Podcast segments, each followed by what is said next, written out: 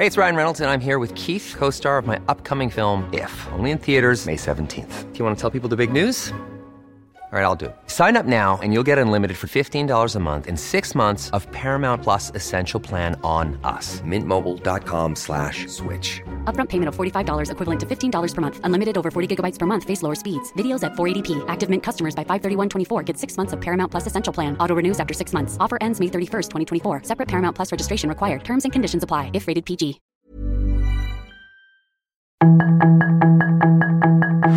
Tarde a tarde, lo que necesitas saber de forma ligera con un tono accesible. Solórzano, el referente informativo.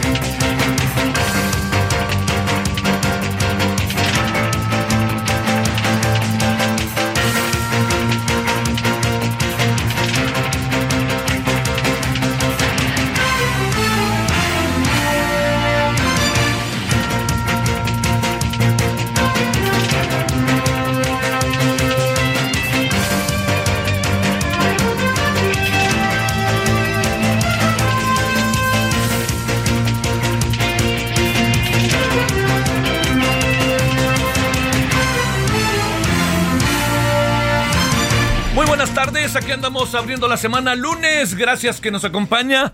Tarde de día lunes, estamos en el día 8 de mayo del 2023. Eh, estamos en el 98.5 de FM Heraldo Radio y gracias en nombre de todas y todos quienes hacen posible la emisión. Su servidor Javier Solórzano le desea antes que nada buena semana y que haya pasado un buen fin de semana que eso es algo muy este muy importante en esta en esta honorable vida, ¿no? Que haya podido cargar baterías, etcétera. Bueno, este es uno de los asuntos que el fin de semana estuvo movido, estuvo el box, estuvo todo lo habido y por haber, ¿no? Este ya se definieron los cuartos de final, eh, estuvo box, ¿qué más hubo? Hubo las carreras, el Checo Pérez que estuvo verdaderamente este, bárbaro, sinceramente. ¿eh? Este, el, el, el, Checo estuvo, es que es en serio, eh, yo de repente no, no, no entiendo bien cómo dicen cosas ahí sobre el checo. Yo recuerdo cuando una vez dijeron que el Chicharito nunca metía goles fuera del área. Uno dice, no marchen, pero por Dios, pues se trata de desacreditar, desacrediten. Muy bien el checo ayer, pues ahí, yo no sé de automovilismo, ¿no? Pero ahí se dijeron cosas como que, este, como por ejemplo que, que equivocaron la estrategia, que unas llantas, que otras llantas, yo no entiendo mucho de eso, pero pues eso pudo haber pasado efectivamente, ¿no? Sí pudo haber pasado, porque ahí están precisamente en todo ese proceso este, es tan de detalle el automovilismo que pues las cosas que pasaron el día de, de del día de la carrera pues este pues, de, trascienden etcétera y el otro es un bárbaro ¿eh? el Verstappen ese es una maravilla ese cuate pero en nuestro checo otro tanto así que bueno eso fue lo que hubo ahí eventos este deportivos eventos sociales y el día de hoy toda la expectativa se había eh, dirigido hacia eh, toda la expectativa se ha dirigido a lo que pasaría esta mañana con el, eh, la aprobación o no del plan B, la primera parte del plan B en la Corte. Mire, eh, andamos caminando, andamos caminando en terrenos sumamente delicados, le voy a decir, muy, muy delicados. Eh, porque algo que no podemos perder de vista es que eh, digamos, la forma en que eh, se está trabajando la vida política del país, eh, la vida de las instituciones del país, la verdad, la verdad que está muy, está, está muy airada, ¿no? La corte, la corte decidió hoy algo que es importante. A ver, ¿qué significa ese algo que, que sonó, que, que, que, pasó hoy en la mañana. La Corte eh, el asunto con la Corte era la legalidad, ¿no? O sea, digamos, que quede claro. La Corte no, no juega a estar del lado del pueblo o del lado de... No, no, es que esa no es su función. La Corte está por las leyes que han sido creadas por la sociedad mexicana a lo largo de todo este tiempo. Entonces, de muchos años. Entonces, ¿qué es lo que sucede? Que la Corte lo que hizo fue, con base en las leyes, decir, a ver, estas cosas se hicieron bien o no se hicieron bien. Y entonces, en función de cómo se hicieron, lo que acaba sucediendo es que ya teniendo ese eh, eh, eh, toda la revisión y habiendo los ministros y ministras escuchado el asunto, pues se tomó una decisión. Y esta decisión que se tomó fue anular, ¿no? Invalidar la primera parte del plan B. El secretario de Gobernación, como entenado del presidente, pues inmediatamente salió por delante para decir que no están, una vez más se demuestra que están por intereses y que están, no defiendan al pueblo. Aquí el asunto es va, de nuevo, ¿no? ¿Por, ¿Por qué razón colocar esa disyuntiva? Esa disyuntiva lo que crea es una narrativa. Y esa narrativa lo que busca y crea, pues es esparcir, desarrollar en el imaginario colectivo, sobre todo entre los que son seguidores absolutos y definitivos del presidente, pues eh, la idea de que la Corte no está con, con, la sociedad, no está con el pueblo y entonces se equivoca. Bueno, eh, yo le diría que este que desde ayer ya se veía venir que eh, lo que podía pasar. ¿Qué se podía, qué, qué se veía venir? Lo que se veía venir es que desde que la consejería de la presidencia dijo, oigan, aquí hay algo que ustedes deben de este, considerar porque no se respeta la división de poderes. Pues claro que se respeta la división de poderes. O sea, lo, que quieren es, a ver, tenemos una presidencia, tenemos el Congreso y el, legislativo y el judicial, los tres poderes del ejecutivo, legislativo y judicial. Que nadie nombra, que el pueblo no nombra a los ministros de la Corte, pues, pues no, no los nombra. No los nombra porque se, no, se nombran a través de toda una serie de capacidades, de desarrollo y representan uno de los poderes y es uno de los poderes por la forma que hemos adquirido de desarrollar nuestra democracia. Es, no, no somos los únicos en el mundo, ¿eh? O sea, perdóneme, todo el mundo más o menos está así.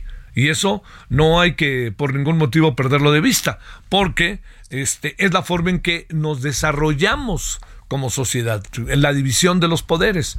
Lo que pasó hoy, ¿qué, qué pasó hoy?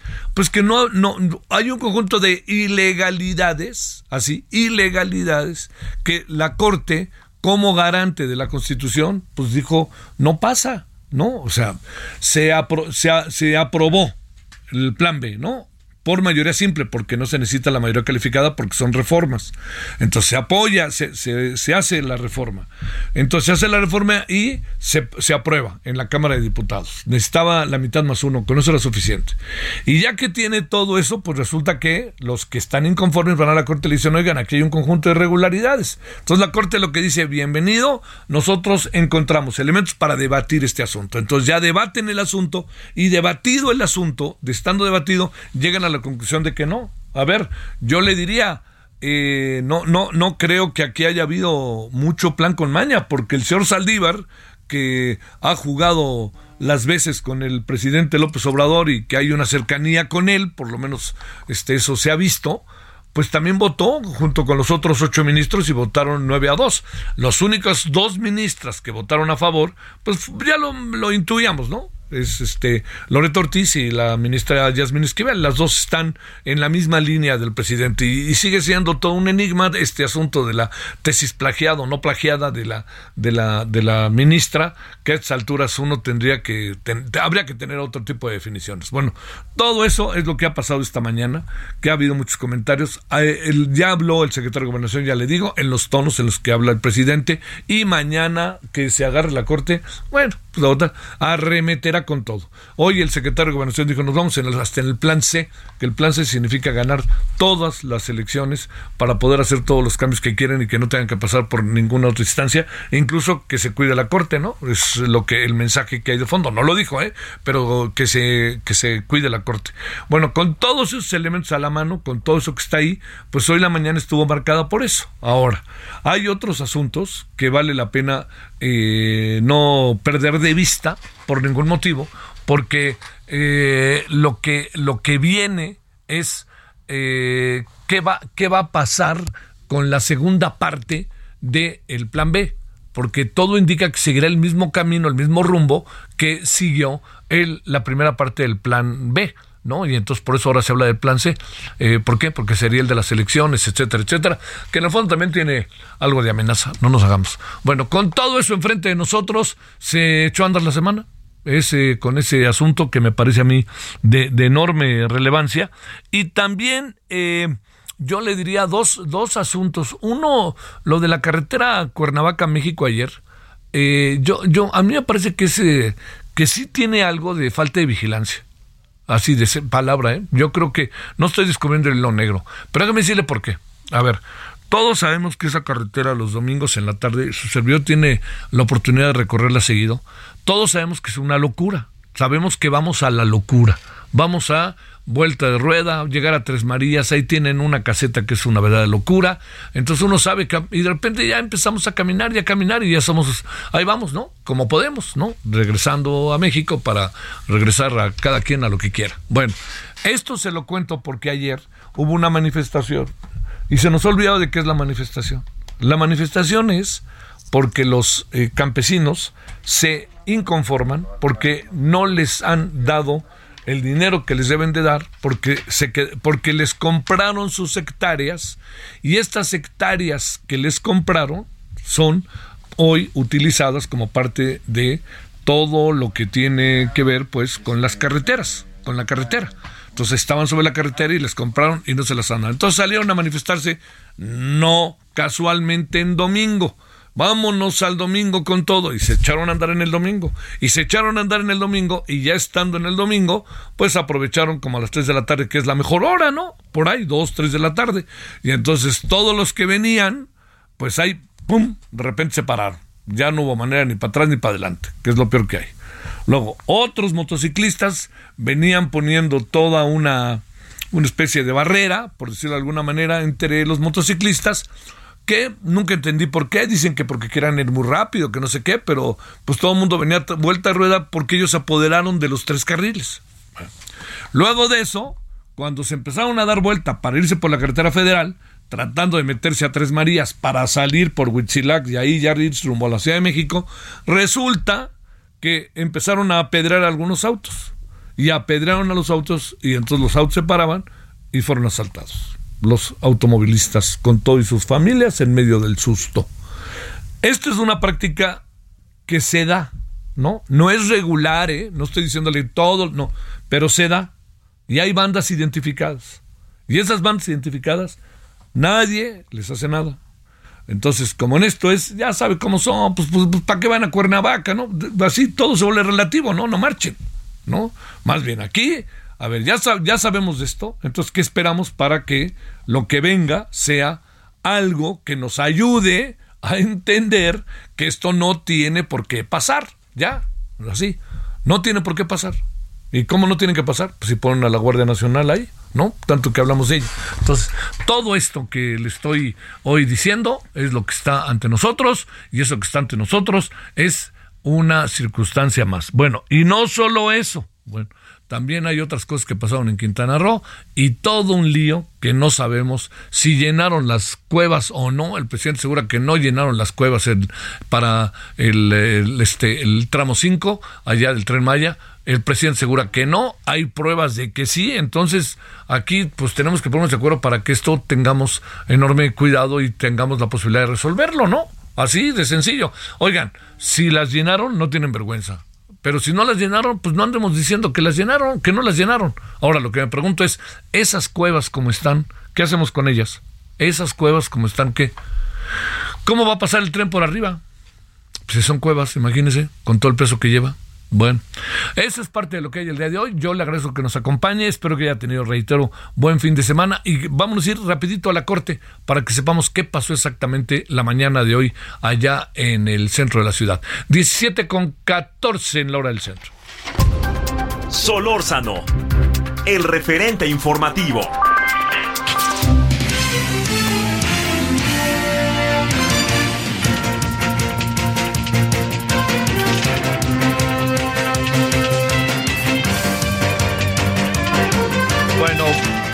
Vámonos con Diana Martínez. Ella toda la mañana estuvo allí en la corte. Querida Diana, cuéntanos ahora sí, ¿qué pasó esta mañana, Diana? Así es, Javier, te saludo con gusto. Pues luego de un debate de poco más de dos horas, la Suprema Corte de Justicia de la Nación invalidó la primera parte del Plan B de la reforma electoral, esto por violaciones graves al procedimiento legislativo. Por nueve votos, el máximo tribunal determinó anular la reforma a las leyes generales de comunicación social y de responsabilidades administrativas publicada en 2022. El ministro Alberto Pérez Dayán propuso invalidar todo el decreto por violaciones al proceso para aprobar la reforma, pues él considera que no existió un debate abierto e informado. La ministra Margarita Ríos Farjat respaldó la propuesta de Pérez Dayan y también se señaló que invalidar un proceso legislativo no prejuzga sobre las normas eh, de ahí emanadas, pues siempre existe la posibilidad de que éstas eh, tengan cuestiones positivas para el orden jurídico. Posteriormente, los ministros Juan Luis González Alcántara Carranca y Luis María Aguilar respaldaron también la, propuesta, incluso en el caso de Luis María Aguilar habló de múltiples violaciones, mientras que eh, Juan Luis González Alcántara Carrancá destacó que se incumplió con las formalidades más básicas de un proceso eh, legislativo. Las que votaron en contra de esta propuesta de Pérez Dayán eh, fueron la ministra Yasmín Esquivel y la ministra Loreta Ortiz. Y bueno, pues la ministra eh, presidenta Norma Piña también destacó que sin deliberación no hay, no hay consensos y no basta una votación mayoritaria, pues también hay reglas en este proceso legislativo, Javier. Oye, este era previsible el voto de las ministras, pero también el del ministro Arturo Saldívar, ¿no?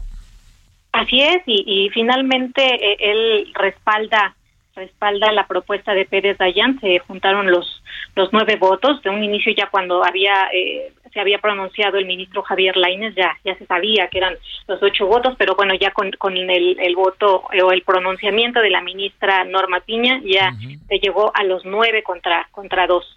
Ahora, este, yo le diría que eh, que todo lo que, digamos, que lo que pasó con, con, con la votación hoy, si algo muestra también, es que eh, pues ahí viene el choque total de, trenes, ¿no? O sea, desde esta tarde ya con el secretario de Gobernación hablando y, el, y mañana en la mañana ya veremos lo que nos espera en la mañanera, ¿no?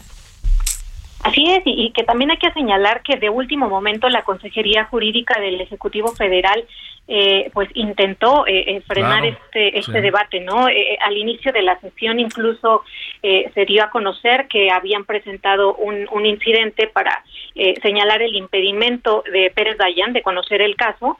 Finalmente, cuando se analiza esta situación eh, por unanimidad, los ministros dicen el ministro Pérez Dayan no está impedido para conocer de estas acciones de inconstitucionalidad en contra en contra de esta de esta reforma publicada en 2022 y es así como sigue el debate. O sea, fueron aproximadamente tres cuatro minutos en que se analizó esta situación y posteriormente dijeron sí vamos a debate, no hay impedimento y así eh, transcurrieron las, las dos horas.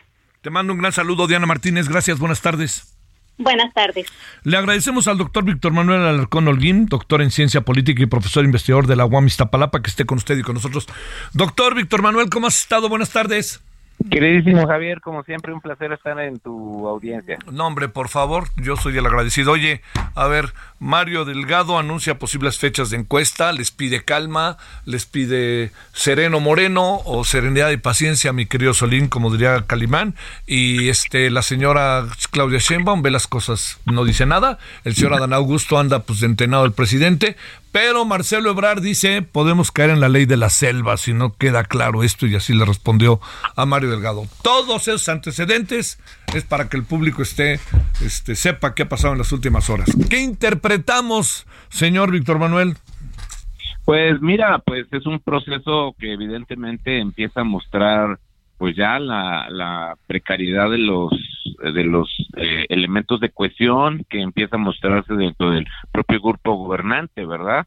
Eh, yo creo que el cuarto año de todo presidente muestra ya el, el inicio del declive de los mecanismos de control, de los mecanismos de disciplina, y bueno, pues finalmente es tanta el agua que se lleva al cántaro que pues este ya empieza a resquebrajarse, ¿no? Creo que aquí eh, ya estamos empezando a observar que eh, ahorita que estaba escuchando la nota eh, de la corte, esto se está sumando en los tiempos de ya de presionar claridad, sobre todo Marcelo que ya está presionando muy fuertemente para que este proceso se libere, claro, son sus tiempos políticos también de Marcelo, pues para poder saber si se puede ir a otra candidatura por las mismas restricciones que tiene el marco jurídico de precampañas, ¿no? Pero, pero es evidente, ¿no? Que, que esta, esta situación que se empieza a observar en el entorno gubernamental, pues eh, empieza a mostrar estos signos de, eh, eh, digamos, de, por llamarlo así, de de, indisciplina, por un lado, de apresuramiento por otro, y desde luego de definición, de exigencia de definiciones eh, en este contexto. Oye, este, ¿qué va a acabar pasando? Eh? ¿Qué supones? ¿Tú crees? Digo, entiendo que todavía hay mucha, hay mucha, hay mucho tiempo, ¿no? Digo, es poco o mucho, según se quiera ver. Pero cuando te digo que es poco o mucho tiempo, lo que quiero decir es que, ¿qué acabará siendo, este, para dónde podría ir? te diría yo, el, el, tema del propio Marcelo Obrar, porque se ve, se ve que está tratando de agudizar los escenarios, ¿no? Eh, sí, bueno, él, eh, te digo, tiene, él, él es quizá de los precandidatos, de las precandidaturas, eh, el que tiene mayor restricción de tiempo, por esto que te menciono, o sea, por los tiempos mismos que marca la ley de que no puedes aspirar a una candidatura si ya te metiste en un primer proceso interno es decir, desde de manera oficial, ¿no? O sea, conforme a conforme a los tiempos de, que marca eh, la Legipe, ¿no? Entonces, por eso quiere ya que estos tiempos se fuercen, eh, que la encuesta se defina, y él obviamente pues ya podrá con eso tener más claridad si se la juega completamente en Morena o de plano pues él abre el frente de una candidatura alterna. Eso por una parte. Entonces, obvio, mientras más se aleje los, o más se acerquen o se aprieten los tiempos, pues eso juega evidentemente de mejor manera para para Claudia Sheinbaum y, eventualmente para para cualquiera, y sobre todo eh, también para Adán Augusto López. Quizá los que están más restringidos son Ricardo Monreal y, y, y Marcelo. Eh, y, y esta definición de encuesta, de fechas, pues también tiene que ser una definición finalmente sobre qué padrón, sobre qué consultora o consultoras eh, pues serían las que, o despachos, o finalmente quiénes serían las casas encuestadoras quienes definirían este, este mecanismo y que además permita que los precandidateables este, pues se puedan reunir formalmente para, para pactar, digamos, el, el acuerdo y que haya transparencia en la aplicación de la misma, ¿no? Que eso también pues eso es lo que se supone que el presidente está pidiendo como acuerdo político previo, ¿no? Antes, digamos, de dar eh, banderazo al, al, al, procedimiento, ¿no? Creo que ahí también la apelación del presidente en días pasados a que se intente hacer un acuerdo político entre los entre las precandidaturas, pues habla en mucho de que claro, no todas las no todas las ya las variables empiezan a estar completamente en manos del propio presidente, aunque uno supondría que pues él sigue siendo, como se decía en los tiempos clásicos, eh, la famosa expresión de López Portillo, eh, atribuida a Roberto Casillas de que, de que el presidente es el fiel de la balanza. Ajá, sí, sí, sí, que eso es ya viejita y, oye, irrelevante, vigente y pertinente, como dirán en la UAM. Este, déjame, déjame cerrar muy rápido. Este, ¿ves a Marcelo hasta el final o piensas que algo pudiera pasar? Eh, pues hipotéticamente. digo, eh, esta variable, por eso, como muy bien lo destacas, el que Marcelo esté forzando ya una definición de fechas, pues es creo que es lo que le va a dar, digamos, la claridad a él de si su tiempo en Morena eh, tiene un límite o, de plano se la juega sí, claro, claro. Te mando un gran saludo, doctor. Este, Como siempre. Ay, espero que se pare la UAM, ¿no? Que ya esté echado a andar, caray. Hoy reiniciamos clases en línea. Hay procesos ya que se están cerrando, aproximaciones eh, de diálogo Está entre bien. los grupos paristas Sí, y todo. sí, sí. Eh, hay que tener paciencia, digamos, ya estamos en la, ahora sí que en la última etapa, démosle confianza a las chicas de que sacarán los mejores acuerdos y también las- a las Sale. autoridades. Yo, yo, yo realmente estoy ya en una postura muy optimista, digo, Sale, eh, muy estamos ya en clases, pero ahí está. Gracias. Gracias, doctor. Pausa. El referente informativo regresa luego de una pausa.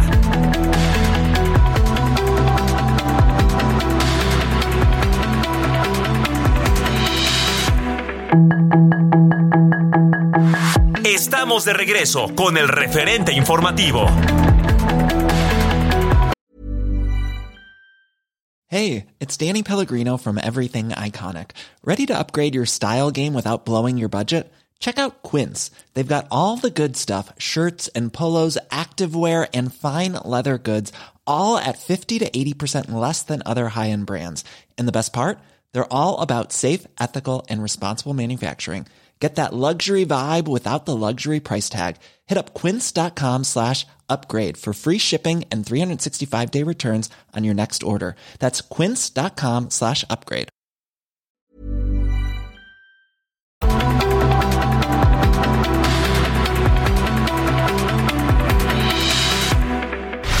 En el referente informativo le presentamos información relevante.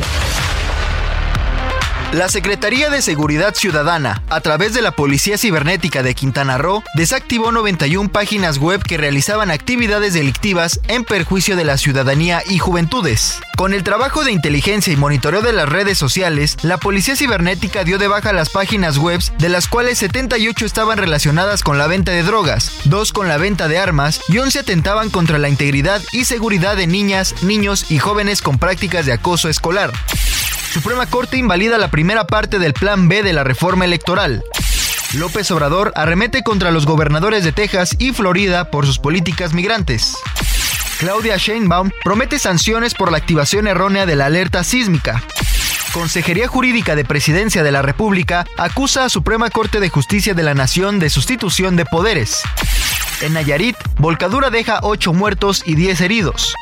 La Plataforma Nacional de Transparencia ha recibido más de 10 millones de intentos de ciberataque en el 2023. Sus comentarios y opiniones son muy importantes. Escribe a Javier Solórzano en el WhatsApp 5574 50 13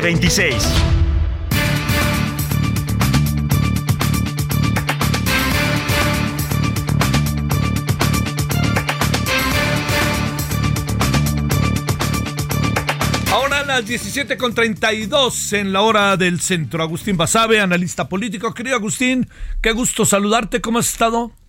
¿Qué hubo, Javier? ¿Cuánto tiempo sin escucharte? Qué gusto hablar contigo. Bueno, oye, este, qué de cosas al mismo tiempo. Pero a ver, primero eh, déjame plantearte, eh, la Corte le dijo no a la primera parte del Plan B. Pero Sí. te pregunto, ¿qué piensas de eso? Pero también te pregunto que ahora estamos con que la Corte no es del pueblo, según dice el entenado del presidente, que es el secretario de Gobernación. Sí, bueno, sí, mi, de hecho mi, mi, mi artículo de hoy eh, trata ese tema. Yo lo que digo es, eh, pues que el- los populistas suelen decir eso. Los presidentes eh, son electos por el pueblo directamente, representan al pueblo y, y la Suprema Corte de Justicia o el Poder Judicial en general pues son, eh, digamos, indirectamente nominados, porque los, ya sabes, los propone el presidente, los ratifica el Senado. Ambas eh, instancias, el Ejecutivo y el Legislativo, pues son electas directamente por el pueblo. Entonces, de alguna manera, la Corte tiene una legitimidad eh, democrática indirecta. Pero eh, siempre dicen eh, los, los populistas, no, no, el único que representa la voz del pueblo es el, es el presidente, es el líder del movimiento. Y los demás, pues no, en la Corte no representa a nadie, son intereses eh, populares, oligárquicos, etcétera, etcétera. Y esa es, esa es una visión muy perniciosa que le hace mucho daño a la democracia, porque el poder judicial en general, en todas las democracias, es el, el, contrapeso más importante al Ejecutivo, sea presidente o sea primer ministro. Y cuando tú descalificas al Poder Judicial, pues lo que haces es allanarle el camino a un Ejecutivo pues que puede ser abusivo, que puede ser eh, autoritario, que puede eh, excederse, digamos, en, el ejercicio del poder. Entonces, primero, de entrada, lo teórico, pues no, la Corte tiene un papel importantísimo y sí representa eh, a, la gente porque fue nominada por dos poderes que fueron también electos democráticamente, ¿no? Eso es, eso es el, lo primero. Y luego ya en la praxis lo que pasó hoy, pues qué bueno, a mí me da mucho gusto que la Corte no se haya doblegado. Ninguno de los ministros que se esperaba eh, lo hicieron, incluso se sumó uno más eh, al bloque mayoritario que es eh, Arturo Saldívar. Sí, sí, sí. Para sorpresa mía, inclusive de muchos. Em, y, y, bueno, lo que le dijeron al presidente es, pues, no vas a hacer tus caprichos. Em, tu bancada de Morena en el Congreso pues hizo las cosas ah, apresuradamente, con, con, un gran desaseo, y eso no se puede, no puedes violar el proceso, eh, tienes que hacer las cosas bien como dicta la ley, de manera que no te vamos a, avalar esa, ese plan B de la reforma electoral, y, está bien, pues ese equilibrio democrático, así, así debe ser, ¿no? Dice eh, que, dice Morena que es eh, los legisladores que es un atropello. Sí, y, dicen lo que tú acabas de decir, ¿no? Que pues quieren el pueblo, no, no hablan por el pueblo, y es lo que te digo, es esa, es esa visión equivocada, peligrosa de los populistas, que dice que los poderes judiciales, concretamente las cortes superiores de cada país, en este caso la Suprema Corte de Justicia, pues no representan a la sociedad, pues eso es muy, muy grave. Porque el asunto es este, Javier el, presidente es electo directamente por voto popular, muy bien. Y él de alguna manera, en este caso el presidente López Obrador, está diciendo, pues yo soy el único representante del pueblo, o sea, el que, el único que interpreta la voz eh, popular soy yo, el que sabe lo que quiere el pueblo. Entonces yo lo que digo es, bueno, pues podrá saber lo que siente el pueblo eh, cotidianamente, podrá representar ciertos momentos pasionales, digamos, del pueblo, eh, pero, pero de alguna manera la Corte eh, defiende la racionalidad. Eh, hasta, mira, hasta el mismo Rousseau, que es el padre de la democracia participativa que tanto exalta el propio presidente López Obrador y la 4T, Rousseau decía, no puede consultarse a la gente todo, y menos en momentos de exaltación, en momentos en donde privan ciertas pasiones, enojos, en fin, eh, porque hay que tener cierta serenidad para mantener la estabilidad racional. Y eso es lo que hace la Corte. O sea, la Corte está defendiendo una constitución que no hizo ella, no lo hicieron los ministros de la Corte, la hizo el Congreso a lo largo de muchos años. Y pues debemos de pensar que si tiene tanto tiempo, pues es una, una ley, una norma superior que proviene de la serenidad y de la reflexión, no del, de la emoción. Entonces yo en ese sentido digo, bueno, pues si la Corte está representando o defendiendo la razón que también viene de la sociedad, porque la hizo, esa constitución la hicieron representantes populares en el Congreso, pues eh, demos de su lugar, ¿no? Sí. Oye, este, eh, van a remeter con todo también porque la otra cosa que está de por medio es que pues le tienen miedo al pueblo, ya se lo mandaron decir por aquí y por allá, el señor este secretario de Gobernación ya también, ya, ya adelanta un poco lo que podría venirse mañana, ¿verdad? Sí, bueno, yo no espero otra cosa en la mañanera del martes que pues una descalificación, una más de las muchas descalificaciones que ha hecho el presidente de, la corte, ¿no? Este, que cada vez son más peligrosas. Yo, yo no sé hasta dónde va quiera llegar, porque una cosa es presionar con un plantón como el que tienen ahora a las puertas de la corte. Eh, y con mantas y algunos gritos o quemar la efigie de la presidenta, de la ministra presidenta en el Zócalo.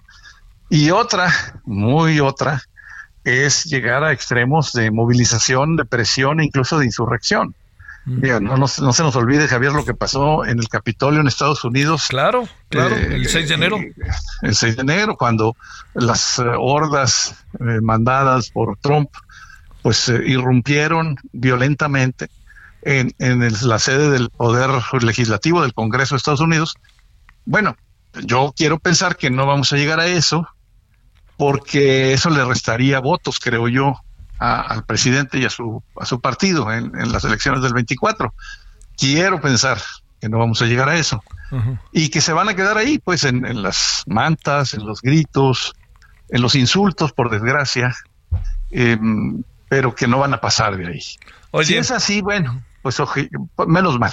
Oye, a ver, ¿cómo de alguna manera también hay algo que lleva a, que esté eh, a que se caliente absolutamente el ambiente, ¿no? Porque, eh, digamos, el, el, presidente ha creado una narrativa muy brutal en contra de la Corte.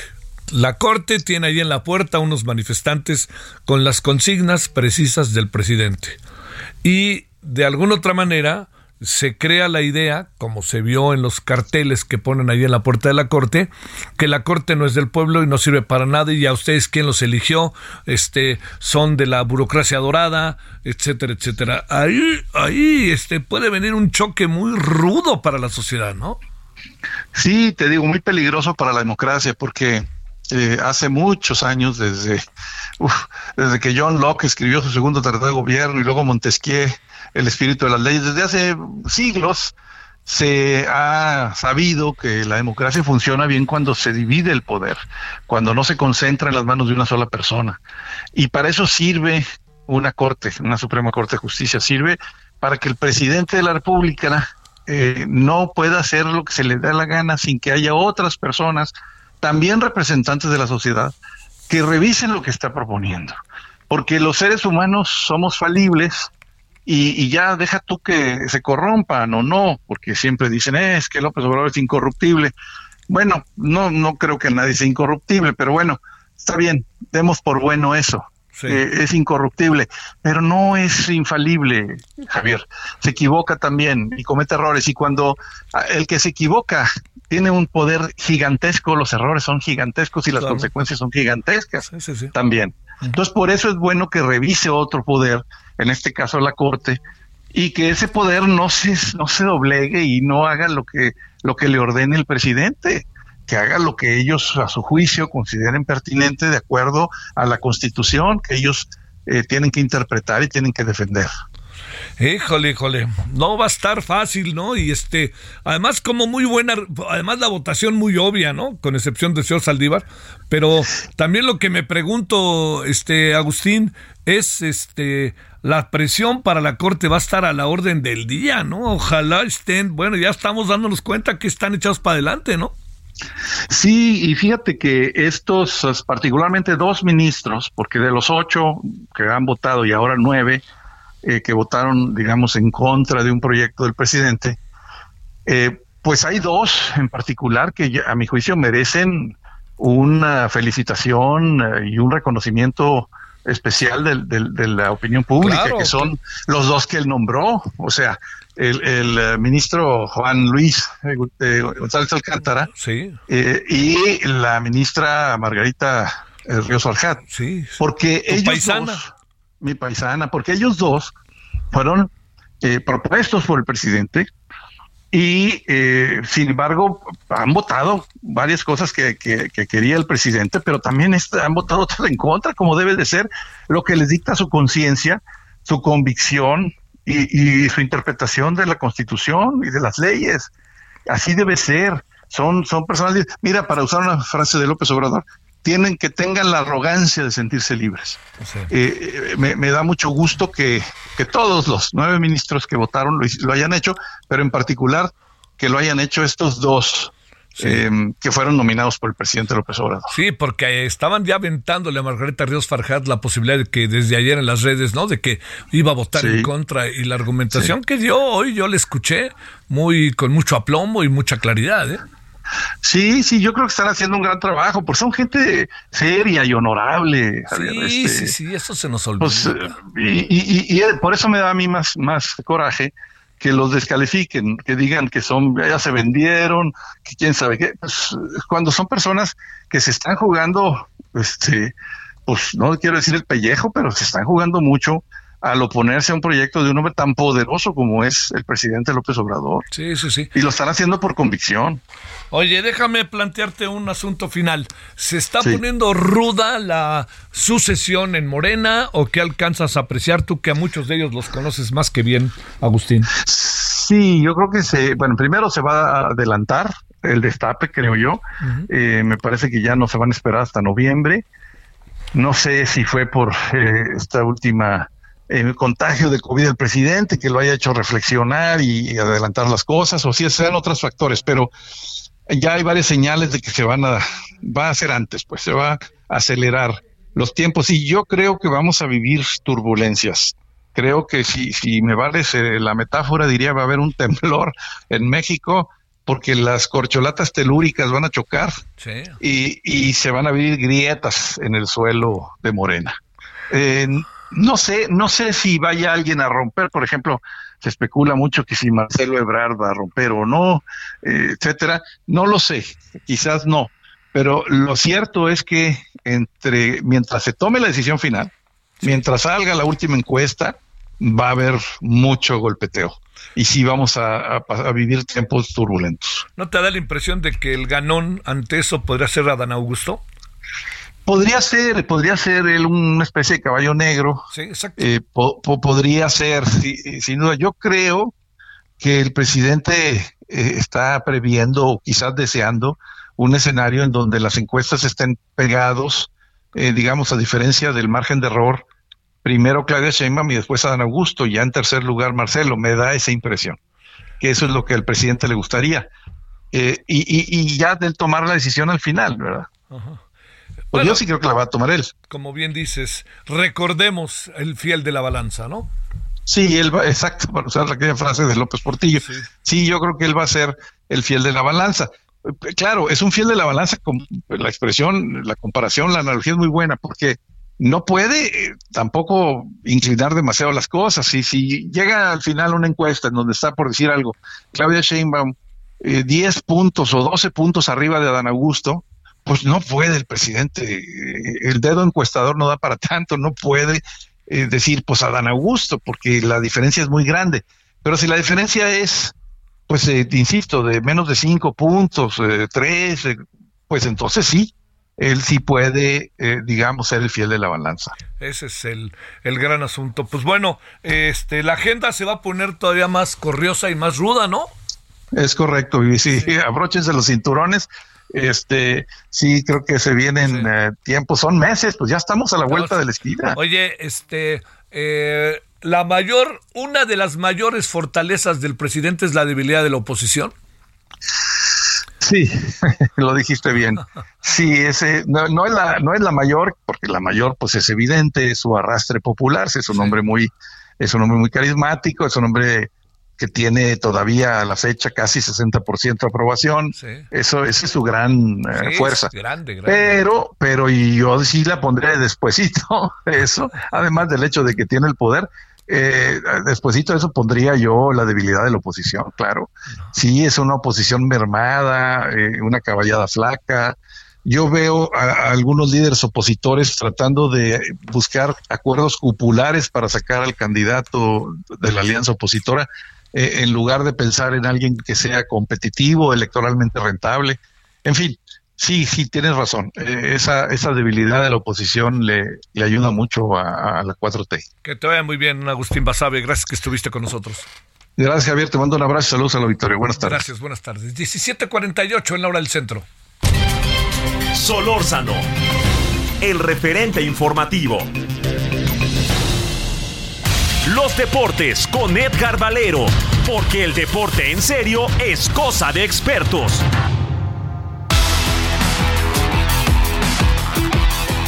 ...17.48 entonces en la hora del centro... ...Edgar Valero... ¿Por dónde empezamos esta tarde? ¿Cómo te ha ido? Hola Javier, ¿cómo estás? Muy bien. Pues me fue mejor que al Canelo el fin de semana. ¿Eso quiere decir? Eso quiere decir que pues el Canelo Álvarez eh, pareciera que va a seguir decepcionando eternamente a sus seguidores, eh, porque teniendo la posibilidad de conseguir una victoria clara ante un rival, que lo platicamos aquí hace varias semanas, Javier, era un buen rival, pero no era un tipo que le fuera a ganar al Canelo, eso era evidente pero era incluso para pensar en una victoria por la vía del knockout y al final de cuentas se le acabó el gas al Canelo para variar en el octavo episodio y a partir de ahí le empezaron a meter las manos eh, de manera eh, pues importante y sobre todo Javier subió con casi 7 kilos de sobrepeso respecto a su rival, esto por el control de peso que él mismo manipuló para que fuera más de 30 horas antes de la pelea, Javier. Wow, wow, wow. A ver, ¿eso qué quiere decir? ¿Que el día anterior a la pelea se llenó o qué? Sí, exactamente, que en vez de que la reglamentariamente el Consejo Mundial de Boxeo marca entre 24 y 26 horas, 27 antes de la pelea para llevar a cabo la ceremonia del pesaje. El Canelo prefirió tener su ceremonia de pesaje en privado y luego hicieron un espectáculo en el Teatro de Gollado para el público, pero el peso ya se había llevado a cabo eh, horas antes. Y entonces terminó por recuperar más de 14 libras o sea, más de 7 kilos, mientras que su rival estuvo condicionado a que no podía subir más de 4, Javier. Entonces, eh, hubo una pues disparidad de pesos ahí tremenda. Y el Canelo, que recibió solamente 15 millones de dólares, solamente, por esta pelea, solamente, eh, estuvo tan preocupado del tema del dinero que se metió a ver el tema de los derechos de televisión, el asunto de la copromoción, de los boletos, y no estuvo concentrado al 100% como debería, eh, diciendo que quería presentarse ante la gente para que lo vieran, eh, y la organización, bueno, lamentablemente no fue lo que hubiéramos esperado.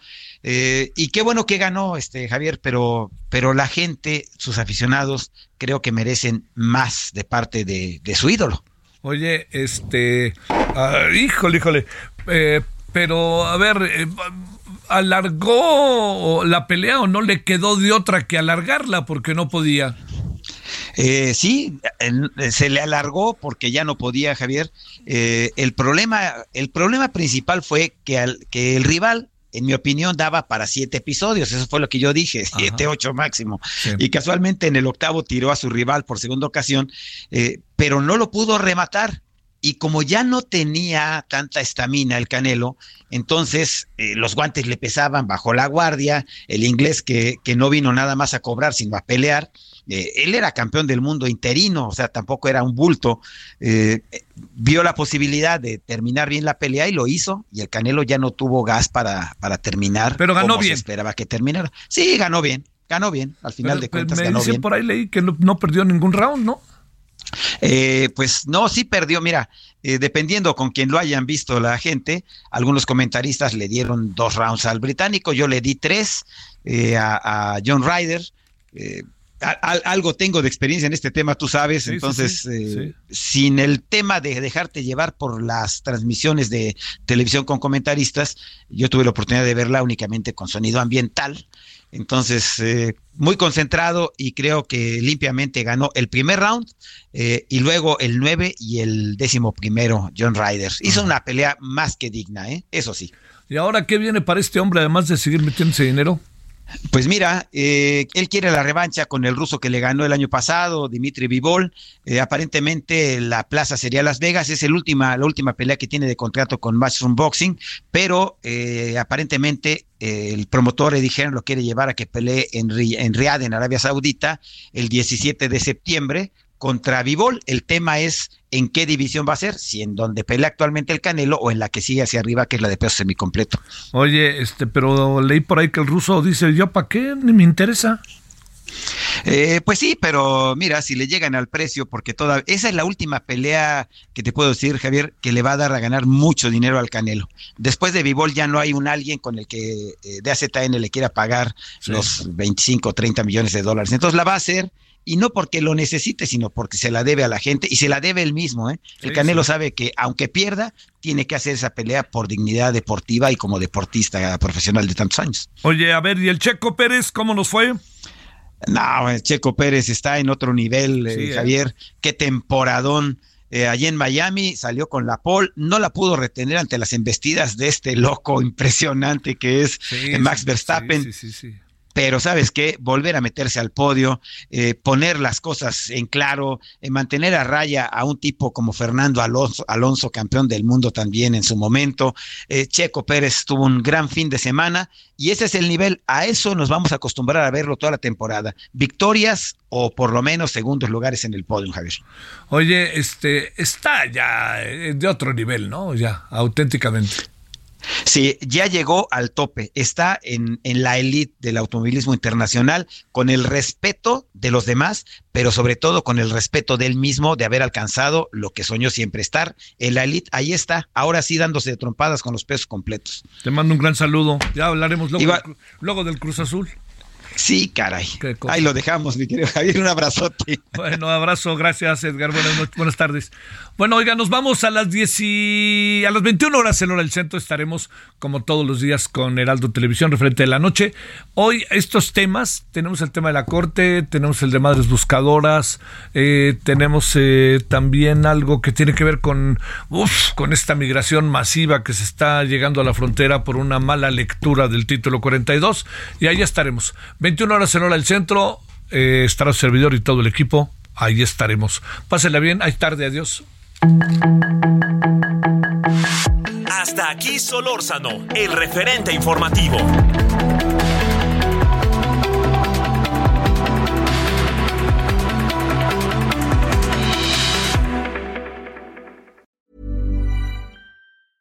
Even when we're on a budget, we still deserve nice things.